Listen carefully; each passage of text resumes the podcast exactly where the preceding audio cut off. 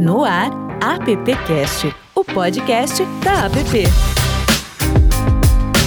Olá, seja muito bem-vindo, bem-vinda, bem-vindo, você que sempre se liga aqui no AppCast. Essa é a 19 edição e logo mais estamos entrando na terceira temporada do AppCast. É um prazer enorme apresentar esse podcast, afinal de contas, temas dos mais variados, a gente consegue aí ou vem tentando abranger todos os pontos, os lados, as opiniões dos profissionais de propaganda. Isso nos traz muito material. O Silvio, isso é uma coisa que a gente fala em todo o podcast, e o Silvio vai concordar comigo, Silvio Soledade, que fica cada vez mais difícil apresentar esse podcast porque cada semana é uma responsabilidade, né? A gente vai levando a régua da, da qualidade, né? É. Então aumenta a nossa responsabilidade. Esse que você acabou de ouvir é o Silvio Soledades, é o nosso appcaster. Junto com ele também está o Zé Maurício, que eu quero ouvir um, um olá dele. Olá, Zé. Olá, bom dia a todos. Boa noite, né? Hoje aqui a gente. Boa noite, bom dia, boa tarde. É. A qualquer momento. Tá, e o Adão Casares, que também tá sempre com a gente aqui, é o nosso appcaster. Todos os três são nossos pauteiros. Adão, tudo bem aí? Tudo bem, muito bom. Vamos para uma nova aventura. Ora, e a aventura de hoje é falar sobre mídia impressa. Eu era um grande consumidor de ler o jornal mesmo, o papel. Eu me lembro no metrô indo para o trabalho, é, quando trabalhava em banco ou em outros lugares, de chegar com um dedinho preto. Mas desde o surgimento da internet, o mercado se pergunta qual será o futuro da mídia impressa. No início da mídia online no país, os prognósticos para o impresso eram os piores, né? Extinções em massa dos jornais e revistas frente ao potencial da recém-nascida mídia online. O tempo passou e os leitores migraram gradativamente para o online, seguidos pelos anunciantes que passaram a investir no segmento. A mídia impressa ainda detém o maior trunfo de todos: a produção de conteúdo aprofundado, analítico exclusivo de qualidade. Esse é nosso assunto de hoje, a reinvenção da mídia impressa. E temos aqui quatro convidados para nos ajudar a esclarecer aí como anda esse mercado de mídia impressa. Adriana Cury, que é diretora-geral das revistas Pais e Filhos. Adriana, seja muito bem-vinda ao nosso podcast, viu? Bom dia, obrigada. Agradeço o convite. Prazer estar aqui com vocês. A revista Pais e Filhos é um clássico. Eu me lembro de gravar os comerciais de rádio da, da revista. Muito bem. É, 52 anos, ah, dia 1 de setembro. Pois é. Tatiana Tavares, gerente de produtos e negócios do grupo RBS, um dos grupos mais citados pelo Zé Maurício aqui no, no nosso podcast. Tatiana, seja muito bem-vinda, viu? Muito obrigada, Alexandre. Bom dia para todo mundo. Enfim, é super bom estar tá aqui para discutir isso, porque é um tema que ele cada vez mais está em discussão, né? Acho que a pandemia reforçou essa discussão e é bem importante poder ouvir vocês também. Obrigada pelo convite. Muito obrigado. Lúcio Dercielo, diretor de Ad Sales do Grupo Globo, jornal o Globo, Valor Econômico e editora Globo. Lúcio, muito bem-vindo ao AppCast. Bom dia, Lê. Obrigado pelo convite. Bom dia a todos, é, ou boa noite. É um prazer estar aqui com vocês. Estou trazendo um montão de dúvidas aqui para tirar com vocês, pouquíssimas certezas. Vamos trocar ideia. É assim que a gente gosta, é assim que a gente gosta. E o Daniel Canelo, diretor de marketing do Grupo Estado, Estadão. O Daniel, eu confesso para você que quando eu trabalhava na Rádio Dourado, quando tava muito estressante e tal, logo depois que mudou pro prédio do Estadão a rádio, eu ia lá para trás, lá no fundão para ver o jornal ser rodado. Eu ficava ali horas olhando ali o jornal ali naquela prensa gigante que tem lá, e era para mim era muito divertido ver jornais, algumas revistas sendo rodadas lá. Seja bem-vindo, viu, Daniel Canelo? Ô Alexandre, muito obrigado. É sempre um prazer. Muito obrigado pelo convite. E sim, é muito divertido. Continua sendo muito divertido a gente ir lá e ver aquela engrenagem toda funcionando a todo vapor. Pois é. Muito obrigado pelo convite. Imagina, tamo junto. E vamos lá, gente. O momento é de grandes incertezas, né? Mudança de hábito, de comportamento do consumidor. E a primeira pergunta que eu faço para vocês é: como é que a mídia impressa está reagindo a isso tudo? Eu vou começar pela Adriana. Adriana.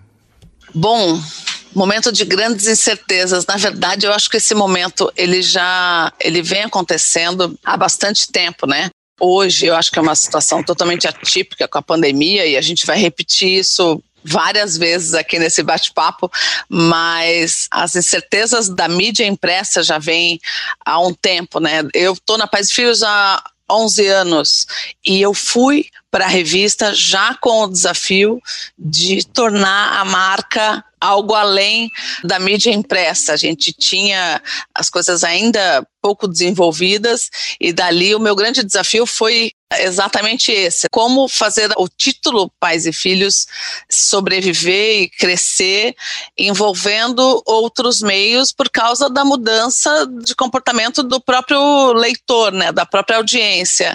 E então acho que esse é um desafio interessantíssimo aqui para a gente conversar sobre ele, porque continua existindo cada vez mais, agora mais do que nunca. Eu queria ouvir também a, a Tatiana. Eu concordo com a Adriana, a gente tem focado as ações já desde muito tempo para essa migração, né? Transformação das marcas print em algo mais é, multi, né?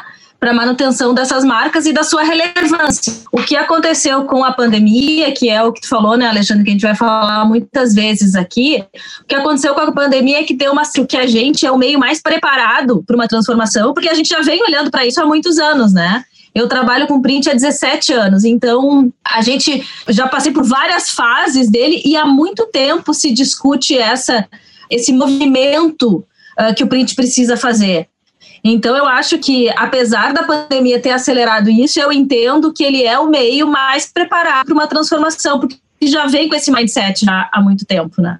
Ô Lúcio, como é que aí no, no Grupo Globo vocês têm encarado essas mudanças, essas incertezas também?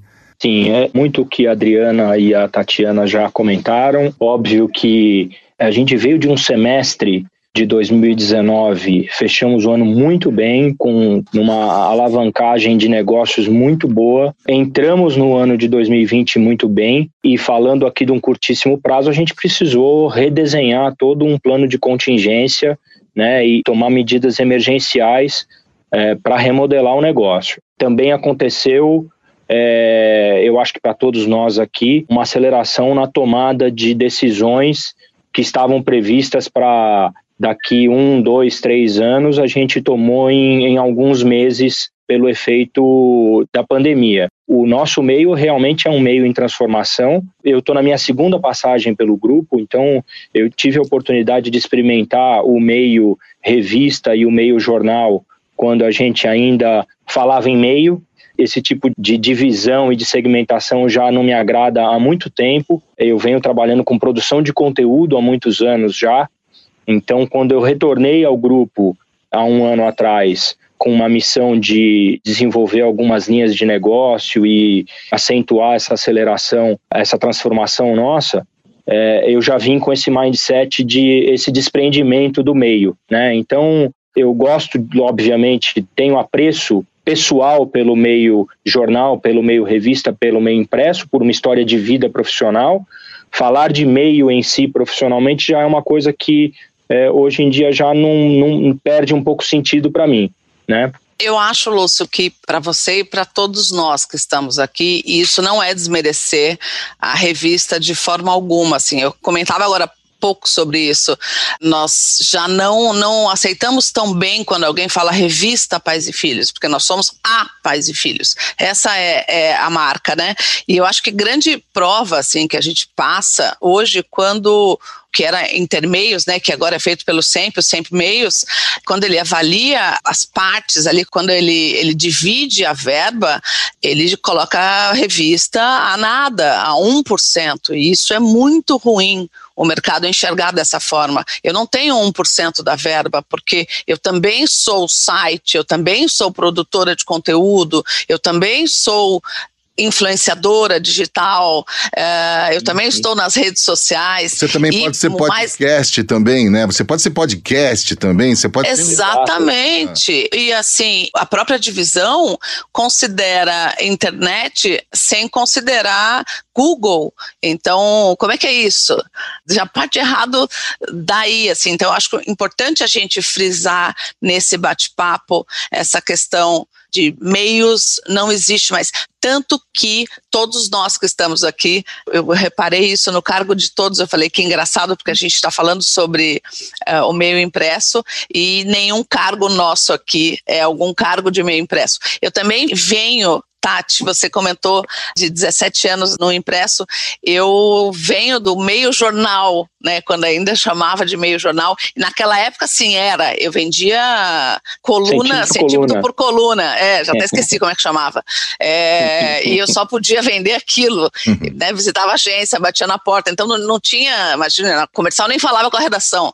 Era outro mundo. Esse mundo não existe mais. É, eu é, não existe mesmo, e assim, até para dar um, um exemplo para vocês, em 2016, aqui no grupo RBS, a gente criou uh, um novo produto digital, né, Gaúcha TH, que compilava, que reunia os conteúdos produzidos em Zero Hora, que é uma marca, e na Gaúcha, que é uma marca Oner, né, uma marca de rádio. E a redação foi integrada. Então, hoje a gente tem uma redação que a gente chama de redação integrada. Não é a redação de Zero Hora, não é a redação de Gaúcha e não é a redação de Gaúcha ZH. É a redação integrada, produz conteúdo para os três meios, né? Para o print, para o digital e para o ONER e todo mundo trabalha de forma integrada, ainda numa divisão de editoria, mas nem as editorias de política, de economia, a gente tem grandes pool de tipos de conteúdo, né? Então a gente tem o pool de esporte, a gente tem o pool de soft news e o de hard news, por uma questão de familiaridade e de organização de pauta mesmo, né?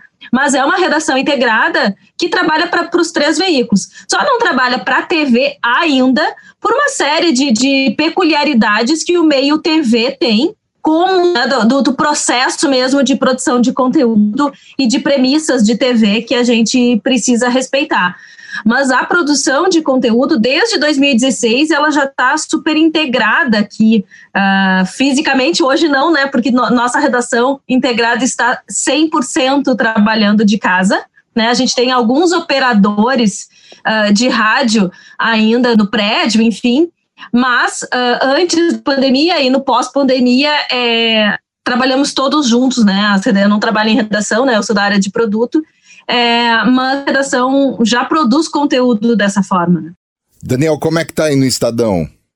É, a gente está aí ao longo né, de uma jornada de transformação que já começou há algum tempo, né? Então, a gente já pode dizer que somos um player consolidado, né, um player multiplataforma consolidado. Né? Então, o Estadão hoje, por exemplo, tem 20 vezes mais audiência digital do que a audiência impresso. E da mesma forma que os colegas aqui colocaram, a gente não olha mais a divisão funcional tradicional, né? Impresso, digital, rádio Eldorado, podcast, etc. A gente olha a coisa de uma maneira integrada, né? Isso tanto do, do ponto de vista publicitário, né, importante dizer, quanto também do ponto de vista editorial. Então, o Estadão, por exemplo, hoje, é, depois de uma longa jornada e até recente de digitalização, a gente tem a produção de conteúdo sendo orientada mobile first. Né, e todas as derivadas disso seguem na sequência. E o impresso é uma delas, né? Com aquela característica tradicional de ser alguma coisa mais profunda, mais analítica, né? E, e complementar ao, a, todo o, o, aparato digital que a gente tem. E do ponto de vista publicitário, a gente pensa sempre projetos multiplataformas, né? A gente está transformando a questão da venda de um inventário, seja inventário é, físico, impresso ou, ou digital, para venda de projetos, né? Projetos que se materializam, né? Em, em entregas multiplataformas, sempre com os nossos assets. E a pandemia em si, ela é um grande acelerador de tudo isso, né? Ou seja, a gente talvez em, em três, quatro meses aí de já de pandemia, a gente digitalizou ainda mais, né? Ou seja, num ritmo muito mais acelerado do que até as coisas vinham acontecendo, né? Pela necessidade. Então, assim, logicamente um momento muito conturbado, né? É, qualquer ótica comercial a gente pode a gente pode ter certeza disso, mas com certeza a gente vai sair desse momento muito mais integrado, né, muito mais apto para atuar multiplataforma do que estava anteriormente, embora com uma jornada já constante e crescente de transformação. Então, esse é um pouco do momento que a gente está vivendo aqui no Estadão. Vocês viveram também uma questão, uh, eu estou falando também para a Tati, porque no, o meio jornal viveu uma questão também é, em relação a, a, as pessoas não queriam mais receber jornais diariamente em casa, porque uh, por N razões, assim como nós, uh, com o produto revista, a, a, a, editora Globo, por exemplo, tirou alguns títulos de banca, eu mantive uh, em banca, assim, nós vivemos também um pouco disso, né, porque devido à pandemia, além de tudo isso, surgiu uma campanha do Santander acabando com os meios, no meio da, dessa confusão e as associações tendo que ir atrás e brigar é uma coisa muito maluca, né? Porque é, o, que o Lúcio falou de início, eu acho que a gente vai repetir isso aqui o tempo todo.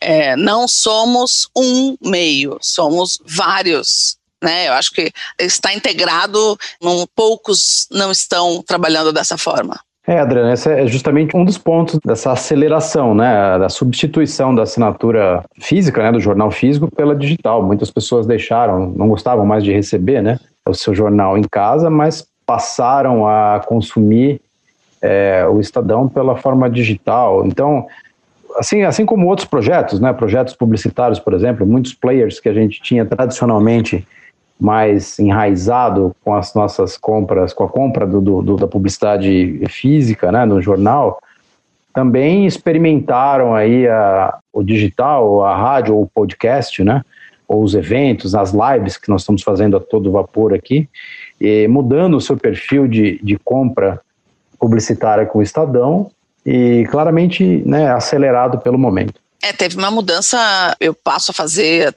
até mais de uma live por dia, e uma mudança para todo mundo, é porque acho que a maioria tinha uma dependência já dos pacotes é, de eventos, né? De pacotes de futebol, de pacotes de carnaval, de pacotes. Eu, por exemplo, faço dois grandes seminários por ano. Uh, eu tinha um em abril e o segundo em dezembro, já com o patrocinador master, que é quem estava bancando o meu evento naquele momento, e nós ficamos desesperados, porque como fazer essa mudança né, tão rápida? Eu não, eu não via uma saída naquele momento. E depois a quantidade de lives, e aí estou falando das lives musicais que surgiram, deram ideias de como que a gente faz o nosso evento. Então eu posso fazer meu evento lá da Unibis Cultural, mas transmitir por outros meios, né? E esse vai ser o nosso grande desafio que aproveito para convidar vocês para participar com a gente dia 19 de agosto. Faremos sete horas de live, a gente quer bater o recorde. É, e na verdade não vai ser uma live, a gente vai ser, nós vamos fazer o nosso seminário, é o nono seminário da Pais e Filhos, com uma programação muito bacana, inclusive com um pocket show da Luciana Mello no final, essa é a grande atração espero que tudo dê certo, está tudo planejado para isso, mas foi uma construção do nada, do nada mesmo, assim, um grande desafio que eu parabenizo a minha equipe todos os dias, como eles conseguiram se reinventar em meses. A gente também, certamente, passado por essas questões, assim, né, de descobrir onde é que uh, estão novas fontes de receita, né, e uma coisa que uh, tem dado certo aqui com a gente é uh, o reforço da, uh, do nosso branded content, né? A gente tem uma área que produz branded content e que a gente está, do ponto de vista B2B, atuando muito junto aos clientes de todos os meios, mas, uh, mas especialmente do print, para que contem as suas despesas nesse momento de pandemia, né? E a grande ferramenta de fazer isso, é, a mais assertiva, é o branded content. Então, quando a gente olha em comparação ao ano passado, a gente, neste, no primeiro semestre, ou seja, a gente pegou aí quatro meses, vamos lá, de pandemia, mesmo quando a gente olha este período com essa exceção, com esse momento de exceção e compara com o ano passado, a gente cresceu a receita de, de branded content do grupo em 10%. 10% não, 10% cresceu no trimestre, no semestre foi 21%. Então, quer dizer assim, existem meios, né, de se fazer isso. Uh, o, o a nosso grande desafio agora, né, Adriana, é descobrir que meios são esses, dependendo uh, da marca que a gente está atuando, né, enfim, das possibilidades em relação àquela marca. Mas sim, tem um grande desafio B2B aí e B2C, e eu acho que a nossa principal pedra no meio do caminho, digamos assim, é a diferença de ticket médio, né, tanto para o B2C quanto para o B2B. Então, assim, um ticket médio de assinatura B2C print, ela é, é, muito maior do que a assinatura digital, né? E as pessoas estão acostumadas com isso. Então, é, para a gente é, nivelar a receita do print para o digital, a gente tem que fazer uh, um volume de assinaturas incrivelmente maior, né? E o B2B também, né? Porque se a gente pensar na valoração de print de anos atrás, ela é muito mais alta do que uma valoração de digital, né? Então, acho que o ticket médio é a grande pedra, assim, ao lado dessa descoberta de novas fontes de receita que a gente está tendo que trabalhar, né? Mas que aos poucos eu acho que tem se, se encontrado um caminho foram vários desafios simultâneos, né? Porque é, você tinha o desafio, por exemplo, da área de circulação, é, que todos nós sofremos, eu não sei se é sabido por todos, mas a DINAP imediatamente soltou um comunicado que nós deveríamos assumir a inadimplência. É, naquele momento, as empresas não estavam preparadas para suas áreas de, de venda de assinatura. A própria distribuidora, agora, não sei se vocês sabem, mas é, a gente foi informado essa semana que a Trilog para suas operações. Então, é mais um desafio, é um por dia. Esse é o novo, como que a gente entrega o produto a partir da próxima edição, que é um case no meu caso. As agências têm um desafio muito grande e aí eu acho, Tati, Lúcio, Daniel, assim, para quem estava preparado, eu acho que nós, as, as marcas que estão aqui estavam preparadas, é, viraram grandes aliados. Eu falava Uh, e quando eu falo eu, eu falo a pais e filhos, uh, 90% com o cliente direto, porque ele entendia a minha marca e entendia o meu 360 graus. Uh, e de repente, as agências passaram a procurar a gente num volume incrível para buscar soluções. Então, eu estou vendo as lives que vocês estão fazendo, como é que eu lanço um produto. Mesmo as assessorias de imprensa passaram a procurar as marcas para dar ideias de como como, porque eles também precisavam utilizar aquela verba, né? E, e, de que forma? Então a gente foi acionado de, de várias maneiras. Assim, no meu caso específico, a nossa audiência é, cresceu de uma forma absurda. Assim, eu bato inclusive o meu recorde agora uh, fechado julho pulei algumas casas de posição de Conscor, posso falar aqui abertamente que eu estou hoje em segundo no meu segmento no site e em primeiro no meu segmento nas redes sociais. As pessoas buscaram, e eu acho que também tem a questão de segmento, né? Eu estou falando, as mães ficaram em casa enlouquecidas, e aí é outra conversa que vocês podem me chamar, porque tem, tem muito assunto para o desafio do conteúdo em meio a tudo isso. Mas, Adriana, você acabou de responder uma, o que seria uma pergunta nossa aqui de como é que tá mesmo essa relação é, do, de vocês com agências e clientes, né? Porque, além de todos os desafios que o, o meio já vinha sofrendo, apesar da gente estar tá tentando aqui desvincular essa palavra o meio, mas assim, apesar de todos, de tudo que já se vinha sofrendo, ainda tem a questão da pandemia. E aí agora é quem de fato são os nossos parceiros, né? Acho que agora. E você iniciou falando sobre clientes, sobre as agências te procurando. Lúcio, eu queria ouvir também de você como é que tá essa relação. Eu acho que o efeito da pandemia a gente pode dividir em duas frentes aí. Um efeito prático profissional, aquilo que eu mencionei no início sobre uma aceleração na tomada de decisões e um replanejamento estratégico da nossa operação, isso evidentemente valeu para todos os anunciantes e para todas as agências, sejam elas de mídia, de conteúdo, PR e etc.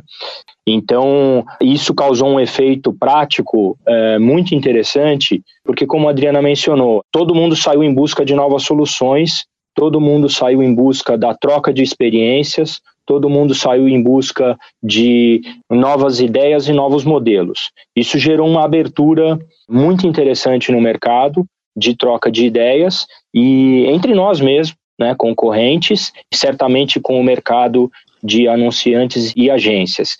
E causa um efeito, na, na, minha opinião, eu pelo menos particularmente senti um efeito muito interessante, que foi a reorganização das nossas vidas no modelo de home office eu acho que a gente acabou se disciplinando muito mais em termos de horário. As janelas de oportunidade se multiplicaram, então hoje as nossas agendas são divididas em slots de 30 em 30 minutos é, e a gente tem muito mais tempo, aparentemente, de fazer as coisas. Obviamente que diminui tempo de deslocamento, trânsito e uma série de coisas, e a gente acaba conseguindo multiplicar a capacidade de falar com as pessoas.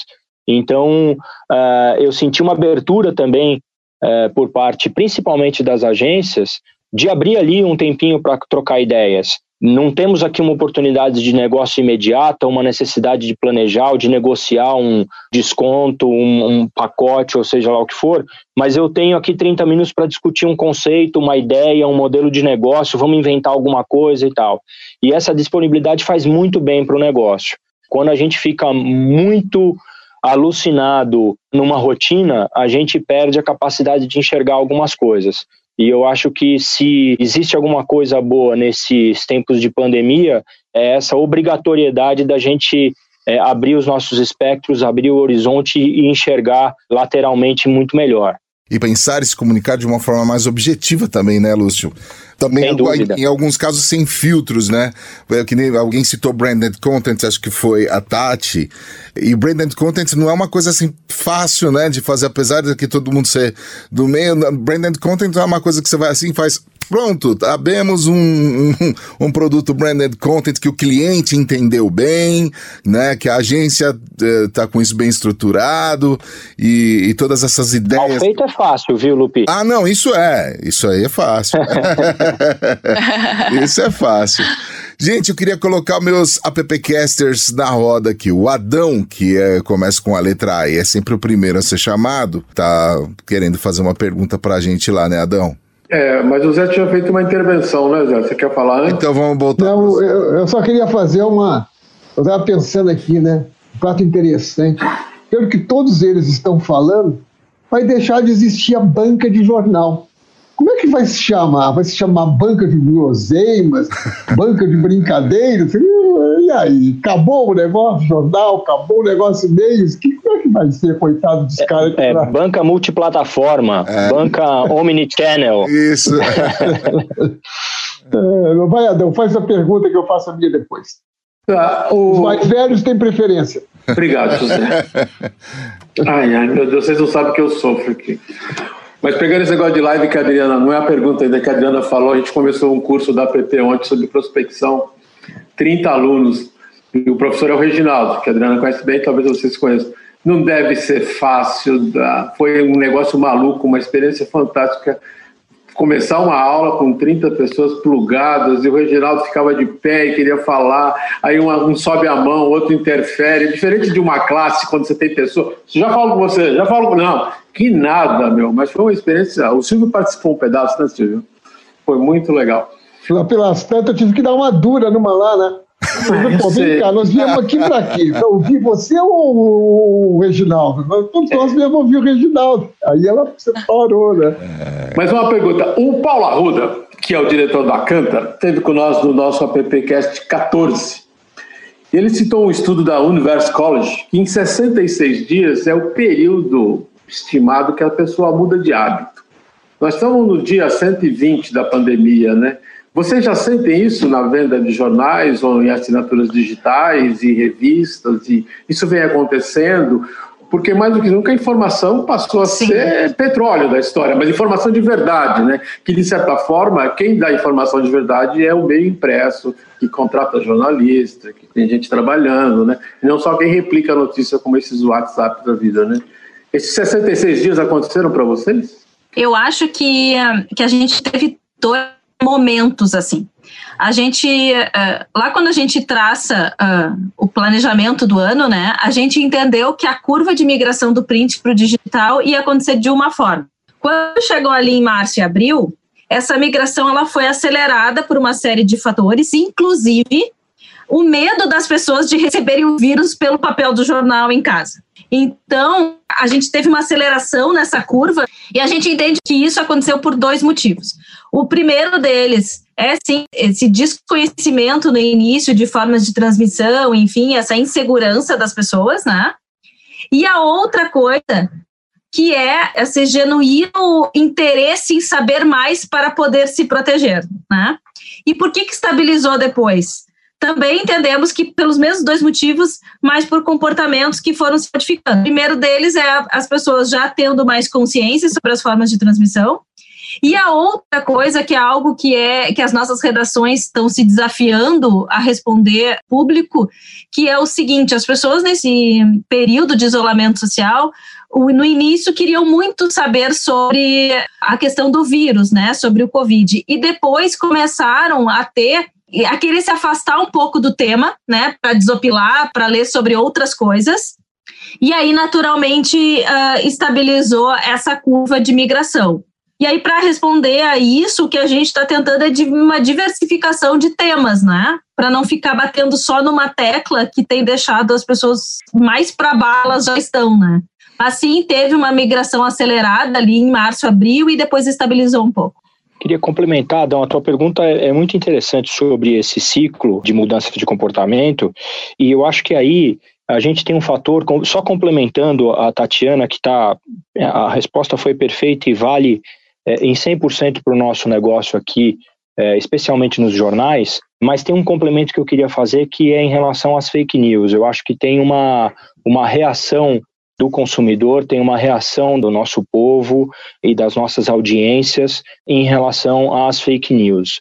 É uma sensação, tá, particular minha, mas é uma detecção também técnica de hábitos de consumo, evidentemente, em que as pessoas estão é, muito mais dispostas e estão muito mais é, abertas a pagar por conteúdo de reputação, por conteúdo jornalístico é, legítimo, né? E se informar de uma maneira é, um pouco mais criteriosa. Eu acho que essa é uma mudança de comportamento também muito importante e também aqui eu estou parecendo uma pessoa mais otimista do mundo, né? Vendo lá do é, brilhante de tudo, mas também se tem um efeito de hábito de consumo proveniente aqui da pandemia, também eu acho que é, pagar por conteúdo de qualidade é um efeito que a pandemia ajudou a acelerar. Zé, você ia comentar? Não, eu só acho que o Daniel está muito colado, né?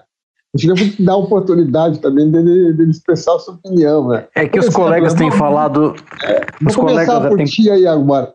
Como é que vocês, a mídia tradicional, é, ver a relação dos clientes e do mercado com as redes sociais, o Facebook, o WhatsApp. Como é que está esse negócio? Como é que vocês veem isso? Claramente, bom, primeiro que estou calado porque a, acho que a análise tanto da Tatiana aqui quanto do Lúcio foi uma análise absolutamente perfeita, né? Ou seja, houve um, um boom de consumo digital, né, nos primeiros dois meses de, de pandemia, né? Esse boom ele reflete também a questão da, da fake news, né? ou seja, publishers tradicionais são fontes seguras de, de informação, né?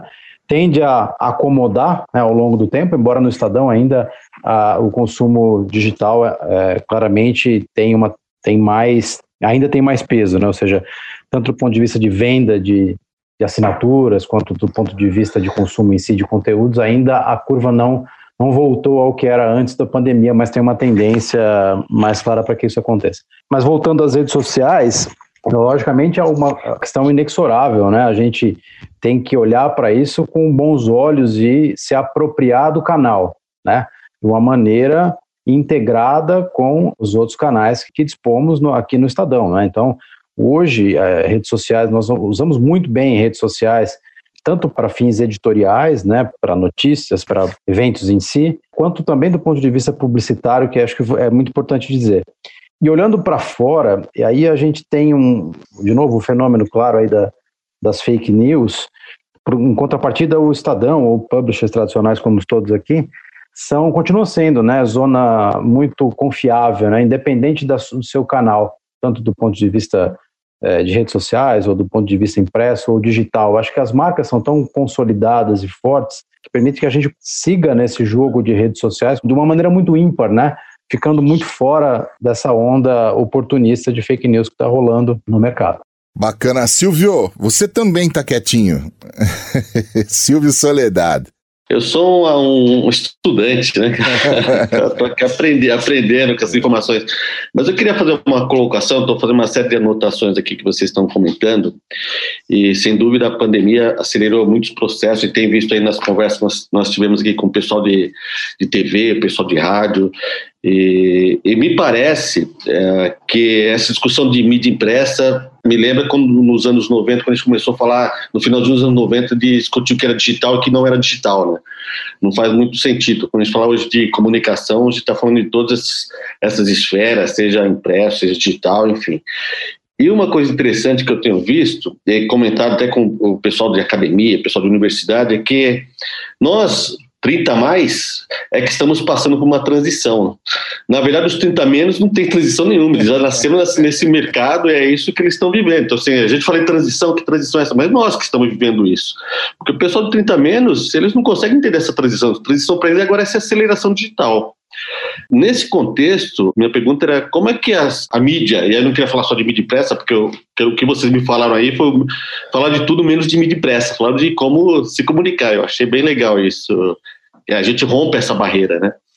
A minha pergunta é como que vocês estão lidando com a participação ativa do consumidor. O consumidor é pauteiro, ele dá opinião, ele interage. Como é que vocês estão, estão navegando nessa onda agora com tendo jornalistas não profissionais também é, produzindo conteúdo para os meios. Quem começa? Adão, elege alguém para começar, pronto. acho que acho que vou pela Adriana. Ah, começar. Adriana. Adriana. Ah, eu fiquei quietinha aqui porque eu achei que eu tava falando muito. Eu, falei, eu... eu também. É, o Zé dá bronca quem fala muito. Né? É, cuidado com o Zé, hein? Cuidado. Vou, vou, vou falou... cortar o Alexandre. Na hora que ele falou que ele deu bronca na aula do Reginaldo, eu falei, é melhor eu ficar quieta aqui, senão. Mas assim, assim, o nosso caso específico é interessante vocês me escolherem, porque é, eu trabalho com um, um target que eu acho que todos vocês conhecem bem, que é mãe, e não é fácil, né? Então, a mãe, ela, ela vai para a rede social, ela grita qualquer questão que envolva a criação dos filhos. Então, a gente sempre viveu com muito cuidado, assim, com a opinião e com a pauta gerada por mãe, assim, esse mundo de blogueiros, quando o artista quando ele não é blogueiro, ele vira quando engravida.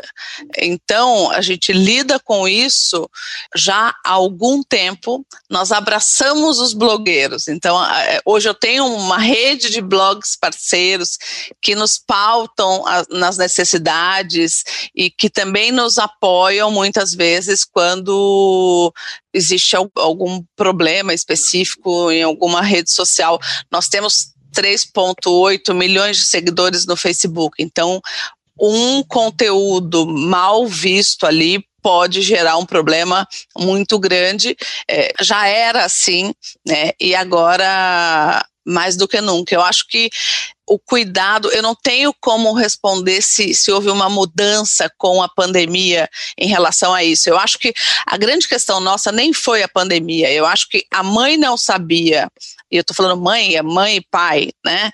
Mas as famílias não sabiam lidar com o trabalho dentro de casa, com os filhos. Os casais não sabiam lidar com o trabalho dentro de casa, com a família inteira ali. Então a gente teve algumas pautas muito interessantes, assim, inclusive a capa desse mês da Pais e Filhos é uma luva de boxe e a gente fala um pouco sobre a luta das mães com as escolas, porque ao invés de eles se unirem, eles estão brigando. E então é, tem sido interessante esse nosso bate-papo, tanto com as mães quanto com os blogs, mas tudo com muito cuidado. Tem uma, um efeito pandêmico aqui, talvez, Adriana, é, passe um pouco pelas lives, né? Essa troca de ideias, é, não só com as marcas, mas com uh, as nossas audiências em todos os meios, é, para descobrir o que, que a audiência quer ouvir, em que momento ela quer ouvir, em que plataforma ela quer ouvir, através de quem ela quer ouvir. Isso tudo é uma troca de ideias muito enriquecedora, tanto para nós que trabalhamos é, conectados com as marcas e com o mercado anunciante, quanto para as nossas editorias que trabalham com as audiências e com os consumidores. Isso eu acho que abre espectros muito legais em jornais, por exemplo, como o valor econômico, que a gente tem, por definição, ali assuntos muito bem definidos, a gente agora está experimentando uma abertura de pauta muito grande através das lives. Né? E isso é um legado que vai ficar, né? É um aprendizado que fica, independente de essa live ser um efeito momentâneo e se a gente vai voltar para os meios tradicionais e para a forma de é, fazer as nossas editorias tradicionais, é um legado que com certeza vai ficar, né? Sem dúvida, até porque esse novo normal realmente ele existe, né, gente? Eu acho que é para sempre, assim. Eu acho que a questão de homeschooling vai ser discutida no Brasil. Eu acho que alguns comportamentos, as pessoas mudaram o comportamento de como investidor, o valor, por exemplo, passou a ser muito importante para as pessoas acompanharem bolsas, enfim, a relação com os bancos são diferentes. Esse consumidor mudou e mudou muito. As escolas tiveram que se adaptar de uma forma absurda. É, agora, no mês de agosto, que é a época de troca de escolas, elas estão se adaptando numa velocidade incrível, né? E as empresas de tecnologia é, estão se dando bem com tudo isso. Então, é, em toda crise há oportunidade. Zé, você tem mais alguma pergunta para fazer para a gente? Não, eu, eu fico em dúvida. Eu quero fazer especificamente para Tatiana. Tatiana, não teve uma época aí na RBS né, que nós éramos concorrentes sérios, sabe, dentro da RBS. Tinha um cara chamado Madruga Duarte que eu atormentava a vida dele, porque era mídia impressa, era jornal, e eu era televisão, né? E eu era meio que escanteado por ele, pessoal de rádio, gente, porque eu era televisão. Então eu quero te pensar, como é que é agora aí o comercial? Setor integrado, tem. Como é que faz? Como é que divide isso? Como é que vocês é, têm isso... atuado isso aí? Nas agências, tem gente que faz. Como é que tem? Desculpem eu falar disso, mas é um negócio diferente não, assim, que está acontecendo. Não, e é bem, e é bem legal, assim, porque, uh, porque realmente era, era bem assim, e, era, e os veículos eram concorrentes, a rádio, a TV, do jornal, enfim, nas duas frentes. Na frente jornalística, né?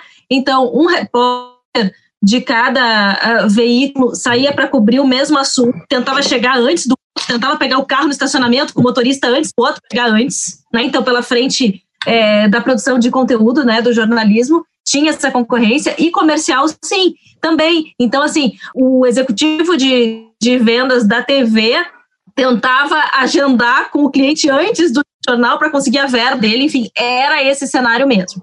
Em 2017, a gente fez a integração comercial. Então, os executivos ah, trabalham de forma integrada, só existe uma frente comercial no grupo RBS. Né? Então, eu já falei da, da, da, integração de jornalismo, né, de redações, e que, e que todos trabalham nos três meios, com TV, porque tem suas peculiaridades, mas comercial é completamente integrado. Então, por exemplo, a gente tem clusters é, de executivos que atendem grupos de clientes por ticket, né, por investimento no grupo. Então, a gente tem o grupo de Key Account, que atende os principais clientes, e cada executivo tem a sua carteira de clientes. E ele vai, ele atende esse cliente e ele comercializa todos os veículos: TV, rádio, jornal, digital, é, influenciadores, né? Uh, que a gente tem o hub de influenciadores, o Voices, Branded Content em todos os meios. Então, é, não existe mais essa concorrência porque um executivo vende todos os, os veículos. Mas era exatamente assim mesmo. É, eu acho que esse é o caso hoje de todos nós aqui, né? Acho que todo é. mundo está trabalhando nesse formato, tanto o Estadão quanto. Exatamente, André. É isso mesmo. Legal. Adão. E vocês estão atuando junto, junto aos clientes? A atuação de vocês está muito agora junto aos clientes, uma agência. E como é que Sim. fica a relação? No tempo lá do Cid Soledade, para ler que são mais antigos do Adão, eu ia, se eu fosse um cliente, não, o pessoal ficava me olhando de lá, achava ruim para o cliente. Como é que está hoje isso aí? Eu acho que é muito mais fluido, tá? Vou te dar um exemplo, uh, Zé. A gente tem comunicadores que são âncoras de, de, de produtos em rádio, por exemplo, né? E que os patrocinadores compram as cotas porque gostam muito do comunicador, porque gostam do produto, enfim, e que querem conectar a sua marca àquele produto. É, muitas vezes o comunicador vai com a gente, vai com a área comercial, com a área de produto nas reuniões por uma aproximação, né? Ele não está ali para comercializar a cota ali, quem é o executivo que vai fazer isso, mas os clientes se sentem é, prestigiados com essa aproximação com esses nomes. E hoje a gente na empresa não vê problema nenhum, porque não existe não tem, não está dado ali um conflito de interesse, é só uma aproximação, é uma reunião de, de cortesia, enfim, são coisas assim que a gente, que hoje a gente não vê problema, muito pelo contrário. É, eu acho que hoje em dia bem menos isso, Zé. Eu acho que não, não tem tanto esse problema. E até porque, como a Tati comentou em relação ao comunicador e junto com o executivo, muitas vezes uma pessoa da área comercial, porque também as áreas estão quebrando um pouco, muitos veículos eh, não tem nem mais área comercial por causa do, do, da programática, enfim, né? Então, acho que a área, o executivo ele passa a fazer um papel de atendimento. E muitas vezes ele acompanha alguém do conteúdo num evento feito por uma assessoria de imprensa. E dali colhe-se um briefing e sai um projeto apresentado por uma pessoa que você conheceu naquele evento e nem sempre a agência está naquele evento. Então, é bem comum. Eu acho que a forma de venda, as oportunidades são muito diferentes hoje em dia. É assim para vocês também, meninos? Lúcio, Daniel? Nosso caso aqui é o seguinte: nós temos, é, por uma por estratégia, né, a questão da de a gente vender projetos que de fato agreguem, possam agregar valor ao cliente resolvendo algum tipo de problema ou atacando alguma, alguma oportunidade identificada, né? Dado esse nosso é, objetivo, esse nosso posicionamento publicitário, a gente sempre busca uma aproximação com o cliente. E isso pode se dar por meio da agência, né? Ou pode se dar de uma maneira direta também, de uma maneira linear, né? Logicamente, em alguns casos, a gente tem algum tipo de contratempo, né? Que se resolve logo na sequência, mas é, a partir do momento que eu me posiciono como alguém disposto a criar, né, e a trabalhar a quatro mãos ou a seis mãos, é, eu tenho que ter uma relação direta com o meu cliente final, porque é só a partir disso que eu consigo identificar claramente quais são as demandas, né? E como é que eu posso é, ativar os nossos ativos aqui para poder, é, de fato, endereçar um problema. Então, acho que o nosso grande objetivo é deixar realmente de vender mídia, né? De, de inventar inventar ou espaços publicitários, seja ele qual formato for, mas de fato endereçar de forma concreta problemas e tal. Então, eu acho que talvez seja também uma tendência de mercado, não só uma tendência do Estadão. Talvez o Lúcio me, me complemente de forma mais proprietária. Sim, respondendo duas em uma aqui com o máximo de poder de síntese. É, é, no, no, na Globo a gente tem um movimento interno que é conhecido já pelo mercado, que é aquele movimento Uma Só Globo, que é um movimento de aproximação e, e, e junção de, das empresas do grupo. A nossa unidade, ela ainda, a nossa empresa é muito grande, né? Tem não são só questões operacionais, são questões jurídicas, contábeis, burocráticas que, que levam uma morosidade para esse tipo de movimento, mas a gente já trabalha muito em conjunto entre os meios. Então a gente hoje é capaz de entregar um projeto realmente usando os melhores assets de todas as empresas do grupo em prol de uma comunicação, de um projeto para alguma marca. Essa é a primeira colocação. E a reboque disso também, e, e de tudo isso que vocês responderam sobre a questão da, da relação com as agências, a gente acabou reorganizando a nossa estrutura comercial por indústrias. Né? Então, a nossa ambição é que a gente tenha especialista em cada uma das indústrias trabalhando por verticais e não mais como nos modelos antigos que eu trabalhei muitos anos dessa maneira, onde eu atendia uma agência, né?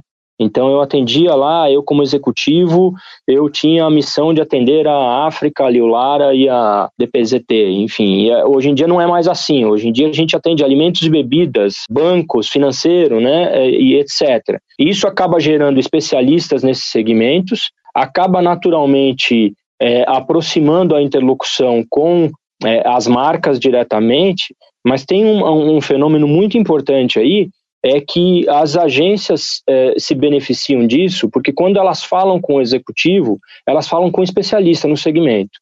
Então, a, a, o conceito de venda consultiva e de trabalhar cenário, né, facilita muito para a agência também. Né? Então, a gente não abre mão da relação com nenhuma das pontas, mas existe essa abertura com ambos os lados e eu acho que as agências só têm a ganhar com isso. Bacana. Queria saber dos meus appcasters se tem mais alguém aí para fazer alguma pergunta. Eu tenho. Adão tem. Vamos lá. Pegando todo esse mosaico que vocês falaram, um pouco do que acontece hoje, né? Então a RBS vai lá com toda a equipe, jornal, revista, rádio, o que a Adriana falou, uma rede de, de X influências, o que o, os amigos falaram.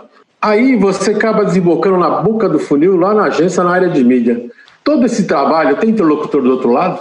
Ou tem o cara que ainda pergunta quanto custa, qual é o desconto? É. Ele é, entende esse cenário, esse cenário de comunicação que você tem X blogueiros na Paz e Filhos que estão falando, um está falando de papinho, um está falando de e-mail, um está falando na hora de acordar, veio o Estadão com quarentena e fez um editorial tal, veio o valor com o caderno empresas e começou a falar com a mãe, que geralmente não se falava, mas falava como forma de executiva, foi a RBS e fez esse caldo todo. Tem a troca? Tem, tem interlocutor do outro lado? Ou tem ainda gente pedindo desconto só? Ou a gente subiu de patamar e é melhor vocês falarem com a área de planejamento e de atendimento? Muitas vezes, da mesma forma que o veículo envolve o conteúdo, eu acho que todos nós aqui fazemos isso de alguma forma, talvez não a Globo, porque tem o estúdio ali à parte, mas sim, o comunicador muitas vezes acompanha numa reunião o planejamento e o atendimento tem que participar. Adão, eu vou ser bem sincera com você. Eu acho que, infelizmente, ainda tem muita gente fazendo uh, valoração por mídia. E isso é muito difícil trabalhar. E muitas vezes, assim, quando você está quase que fechando o negócio com o cliente que envolve a agência, muitas vezes a gente lamenta pela falta de entendimento de interlocutor. Eu acho que a gente tende a cada vez mais a ter um múltiplo contato nas agências, né? Porque se a gente centralizar o contato em mídia, a gente vai ser avaliado pela mídia e não pelo projeto, pelo conteúdo em si. Então, logicamente, quando isso acontece, eu acho que aí a, Adão, a questão fica mais pobre, né? Ou seja, a gente fica muito mais com caráter negocial, né? Transacional, quero dizer, a gente vai apresenta um projeto que geralmente é um projeto forte de conteúdo, se a gente tem interlocução é, focada em mídia, aquilo vai ser analisado como mídia, e aí, enfim, vai ter a, a famosa discussão de descontos e, e afins. Quando a gente tem um contato mais amplo dentro das agências, né, isso tende a, a ser mais forte, né, dado esse nosso posicionamento, claramente a gente começa a ser percebido como um player, né, um publisher que produz conteúdos conteúdo significativo, sempre da ótica publicitária que estamos falando aqui, e que por acaso tem um plano de mídia também relevante, mas atrelado àquele conteúdo produzido. E aí a gente ganha um espectro muito mais positivo. Então essa essa é a minha visão, ou seja, existem as duas coisas, né? E aí depende muito da rede de relacionamento e da forma pela qual a oportunidade se desdobra, né? E aí com a presença do cliente diretamente nesse circuito, a coisa pode ser mais fluida, né? Gerar mais valor para todos os stakeholders envolvidos. A Tatiana ia comentar que dizem as duas coisas aí, né, Tati? Você ia falar. É que depende do cliente, depende da agência, depende muito do entendimento que ele tem do todo. E muitas vezes, mesmo depende uh, do quanto esse cliente já experimentou um novo modelo, né? De compra de projetos. A gente tem clientes que compram ideias, projetos, né? Como a gente a gente tem as nossas casas de experiência com algumas marcas dentro do grupo RBS, com marca de moda e beleza e comportamento, com marca de gastronomia e com marca de música e, e games. A gente tem casas de experiências. Então, esses clientes que compram esses projetos maiores, que envolve não apenas mídia, mas como evento, ativações, branded content e outros produtos, eles costumam entender melhor esse todo e fazer essas, é, tomar essas decisões e fazer essas compras de uma forma mais global mesmo, com entendimento global da entrega. Mas sim, certamente ainda tem o que compra uma mídia específica e se interessa mais pelo desconto do que pela valoração mesmo. Eu acho que tem as duas, e é um processo longo é, de conscientização e até educação mesmo uh, do, dos nossos clientes, mas que um, ainda vão perpetuar uh, diferentes tipos de clientes e a gente tem que conseguir atender a ambos. Né? Para você também, Lúcio? Sim, é, eu estou aqui refletindo sobre a pergunta e as respostas. Eu acho que é, eu acho que capacitação técnica é, não falta. É, via de regra, eu acho que está todo mundo muito bem preparado e todo mundo numa pegada muito colaborativa e de realmente aprendizado de lado a lado. Acho que a gente precisa tomar cuidado, inclusive aqui no nosso papo, com a ansiedade de trabalhar projetos sempre e lembrar que mídia tradicional, uma mídia simples, bem executada, num plano bem feito, puramente de mídia, com anúncios, reclames, né? Muitas vezes tem uma eficácia muito boa. A gente nem sempre precisa reinventar a roda, né? A gente está aqui falando de meio impresso, a gente está falando de revista, está falando de jornais, são meios que ainda comunicam extremamente bem e a gente pode trabalhar dentro da simplicidade. Então, acho que às vezes esse ruído, Adão, é, passa um pouco por aí. Né? Às vezes a gente quer fazer um negócio ultra floreado quando a solução está muito à mão e a solução, sim, passa por desconto, sim, passa por uma otimização do negócio, sim, e passa de entregar é, o melhor da nossa audiência pelo custo mais agressivo. É, então, eu acho que esse é um ponto que vale ressaltar. E eu acho que também as agências enfrentam algumas dificuldades quando aí a gente está falando de projetos, por questões que estão no cliente e não na própria agência, né? Às vezes a agência enfrenta problemas é, dentro do cliente é, de tomada de decisão e de capacidade de avaliação e tudo mais, que reflete, obviamente, na ponta se a gente está falando com a agência, né? Então, às vezes, muitas vezes passa a impressão de que a agência não está conseguindo entender o que a gente está falando. Mas muitas vezes o entrave não é nem técnico, nem de poder de avaliação. O entrave é burocrático, né? E está lá dentro do cliente. Diga lá, diga lá, Adão. O Lúcio é uma delicadeza de pessoa. Falou reclame só para o Zé Maurício ficar no contexto. É. Gente, essa perseguição. E depois ele de diz que eu persigo ele. Né? Então, essa perseguição. a perse... É. perseguição de ambos é um negócio que dura 19 é. episódios. Vamos ver até onde vai. Isso. É muito amor envolvido. É muito amor envolvido. Gente. Não, sempre foi um excelente profissional. Eu vinha do Sul eu, pelas, antes de, de, de, estabelecer aqui a comercialização nacional da RBS, eu vinha do Sul, ia visitar o Adão. Fui na casa dele, me ofereceu um churrasco lá em Interlagos. É. Então, quer dizer, tudo isso você aí tem toda ra... Você tempo. tem toda a razão, e não é rasgação de seda, até porque eu sou muito direta sempre. O Adão é um ícone, assim, sempre foi um é, cara que recebeu, é, nunca desde lá é do meu comecinho no Grupo Cima, ele lá na Leulara, ele atendia, independente se era um executivo ou um diretor, sempre com muita atenção, com muito carinho. Parabéns, Adão. Ah, fechamos o nosso podcast com uma homenagem ao nosso Adão Casares aí. Legal, bacana. Gente, queria. É duro de negociar, viu? É, é. Olha lá. E depois... Ele vai pedir desconto, viu? Então, aí, desconto. então, aí depois ele oh. vem com essa, né? Depois, depois ele vem com essa pergunta, né? Não, ele era duro de negociar a Vila Romana, mas também, poxa, o cliente era difícil. Não, também o cliente nada direto, mas quem entende melhor de dinheiro do que eles, né? Na Vila Romana era o André Brecht. Existe é. alguém que entende melhor de dinheiro? Uhum. Adriana, não fala muito de mim que eles têm inveja, depois eles ficam me perseguindo, eles me tiram do próximo podcast, é perigoso.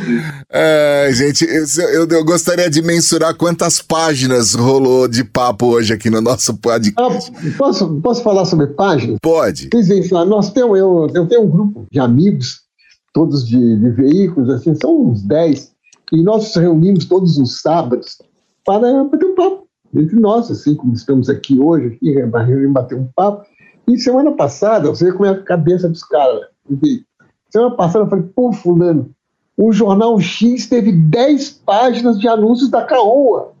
Cara, claro, o desconto deve ser horrível, 95% de desconto. Não, mas o Jornal Y também deve, deu 98% de desconto. Os caras só pensam em desconto. Eu estava falando da, qual é a intenção da Caoa. Caoa é uma revenda de veículos é muito forte. É, eles estão com a operação da Sherry agora aqui no Brasil, né? É, Mas, Isso. É, gente, eu queria começar pela Adriana, agradecendo muito a Adriana Cury, diretora-geral da revista Pais e Filhos, é, ajudou a gente aí com numa aula muito grande. Ô, Adriana, mãe de quantos filhos?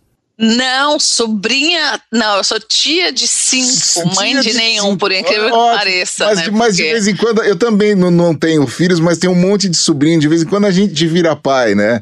É, eu falo que eu, eu sou tãe. Mas, é, mas sei tudo sobre, sobre pais e filhos, viu? Ah, imagino. Muito obrigado. Não, eu, que eu que agradeço mesmo, assim, o convite foi um prazer estar aqui nesse bate-papo. Eu confesso que é, não é algo que eu faço habitualmente, porque eu, eu, me considero uma pessoa tímida, por incrível que pareça também, mas foi muito gostoso, eu me senti muito à vontade com todos vocês aqui, acho que o papo fluiu de uma maneira bem gostosa mesmo. Eu queria finalizar, eu acho que agradecendo todos pela atenção e pelo carinho. Eu espero que a minha participação tenha contribuído aí com o objetivo de todos vocês. Foi show, foi show. Muito obrigado mesmo, Adriana. Quero agradecer também a Tatiana Tavares, gerente de produtos e negócios do grupo RBS. Aí agora acho que eu vou acertar. Mãe da Alice. Alice, muito bem. Obrigado, viu, Tatiana? Muito obrigada, foi muito bom, foi um papo muito bom mesmo. O rapaz que menos falou hoje no podcast, o nome dele é Daniel Canelo. Queria agradecer ao Daniel, diretor de marketing do Grupo Estado, Estadão. Daniel, valeu, viu? Valeu, gente, obrigado, sempre à disposição e muito legal poder ouvir os colegas aí com análises muito interessantes.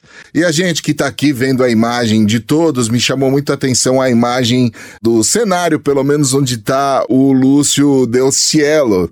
É um estúdio, ele tem um tratamento acústico, estou vendo um prato de bateria ali e um braço de guitarra baixo, nem não consegui ver direito. Que, você curte fazer um som, Lúcio? Eu curto, sim. Tem um pequeno estúdio aqui na minha casa, eu toco bateria. Tratamento acústico aqui é mandatório para eu poder continuar vivendo em sociedade. Então, eu tenho um estúdiozinho aqui. Como eu precisava de um som um pouquinho melhor para falar com vocês, eu me, me isolei aqui. Que, que, é meu refúgio. Que barato, que legal. Lúcio Del Cielo, diretor de Ad Sales do Grupo Globo, jornal Globo Valor Econômico, editora Globos. Muito obrigado, viu, Lúcio? Eu que agradeço, parabéns pelo trabalho aí da APP. É um prazer falar com os amigos. É, desejo boa sorte aí, muitos bons negócios para todos nós. A fase não é não é fácil, a gente vai passar por isso. O mercado é unido, estamos juntos. Contem comigo aí. Muito obrigado. Agradeço também ao homenageado do dia, Adão Casares. Obrigado, Adão, para variar, foi show. É, eu agradeço, foi muito bom ver os amigos, tudo, e como a gente, o Silvio disse no começo, né? Só sobe o sarrafo. Meu Deus, como será o próximo? Tem que ser. Pois é, a gente. O próximo vai ser bom também, vai ser um mercado. Adão, descreva para o nosso ouvinte, por favor, o que está a imagem do Zé Maurício nesse momento. Eu, eu, eu não vou. Não... Ele pegou o chimarrão que tem vodka dentro. Então. É só a cuia, é só a cuia. Ali tem cachaça, ali tem birita. Zé, obrigado. Já são 11h50, querido? Tá na hora, tá né? na hora, né? Tá na hora. Zé, obrigado. Daqui a pouco eu vou trocar mesmo. obrigado, Zé. Tudo bem, muito obrigado. Eu queria só fazer um convite a vocês que estão conosco hoje aqui, que, por favor, acompanhem um troço sensacional que vai acontecer, que é o Festap. Festap é o evento maior da, da APP. Até hoje ele vai ser, vai ser multiplicado, reunia 700 pessoas na FAP e na SPM, 700 profissionais, agora ele vai reunir muito mais, porque ele vai ser nacional. Ele começa agora, é ele é comandado aqui pelo Silvio Soledade, produz esse, produz, realiza, porque a produção é da, da, de uma, professora Fernanda, professora da, da SPM, e vai ser levado a todo o país. Então, vocês, por favor, nos acompanhem, vai ser no dia 3 de outubro, tá? É um negócio sensacional. Bem lembrado, Zé. E já que o Silvio foi citado, Silvio, mais uma vez, obrigado aí. São os guardiões aqui do Loop. Foi ótimo. Eu queria fazer também, já que a gente rendeu homenagem ao Adão, lembrar que o Zé Maurício também é um cara de vanguarda. Quando eu vim trabalhar com o Zé aqui em São Paulo, na, na superintendência da RBS, a gente falava de cross-mídia, né? Lembra, Zé? Que eu acho que Nossa. a gente vendia rádio, TV, jornal é. e o que aparecesse na mesa a gente saía é. vender também, né? Então a gente nem sabia como fazer isso, mas a gente já praticava isso no início dos anos 2000 ali, 99, 2000. A gente usava esse termo cross-mídia porque a RBS, a gente vendia todos os veículos aqui em São Paulo, representando. Então, a gente já, levava, já levava, uma, já levava uma solução é, casada para as é, agências. Em 94, né? em 94, quando nós estabelecemos essa, essa venda nacional, nós tínhamos, nós tínhamos sede em Porto Alegre, São Paulo, Rio, Brasília e Curitiba. Então, cara, eu vivia em avião, rapaz. Eu, eu vivia em avião, só tinha que pensar com o pau, né? Oferecia ao mercado todos os veículos RBS, então foi muito bom aquilo, já era uma experiência. Esse chimarrão viajou muito, né, Zé? É. Viajou muito. E foi muito, e foi muito legal. Foi muito legal ver agora esses profissionais com questões propositivas, né? Eu achei muito legal isso, que a gente ninguém está debaixo astral, não. A gente está encarando essa nova realidade com muita motivação e com muito desafio. Então, isso, isso estimula a gente e engrandece a nossa atividade. É muito obrigado, foi muito boa a participação de todos. É isso aí, repito uma frase que a gente falou lá no começo do podcast. Produção de conteúdo aprofundado, analítico, exclusivo e de qualidade. Gente, muito obrigado a todos vocês pela participação. Eu sou o Alexandre Lupe e agradeço também você que nos acompanhou. Essa é a 19 edição do AppCast. Vem aí a terceira temporada, hein? Que coisa, como passa rápido. Quero agradecer também a equipe da Compasso Colab que edita, produz e publica também esse podcast. E para você nos acompanhar lá no site da App, em breve um site novinho, mas lá no site da App tem todos os nossos canais. Pode acessar appbrasil.org.br. Gente, Valeu! AppCast, o podcast da Associação dos Profissionais de Propaganda. Produção Compasso Colab.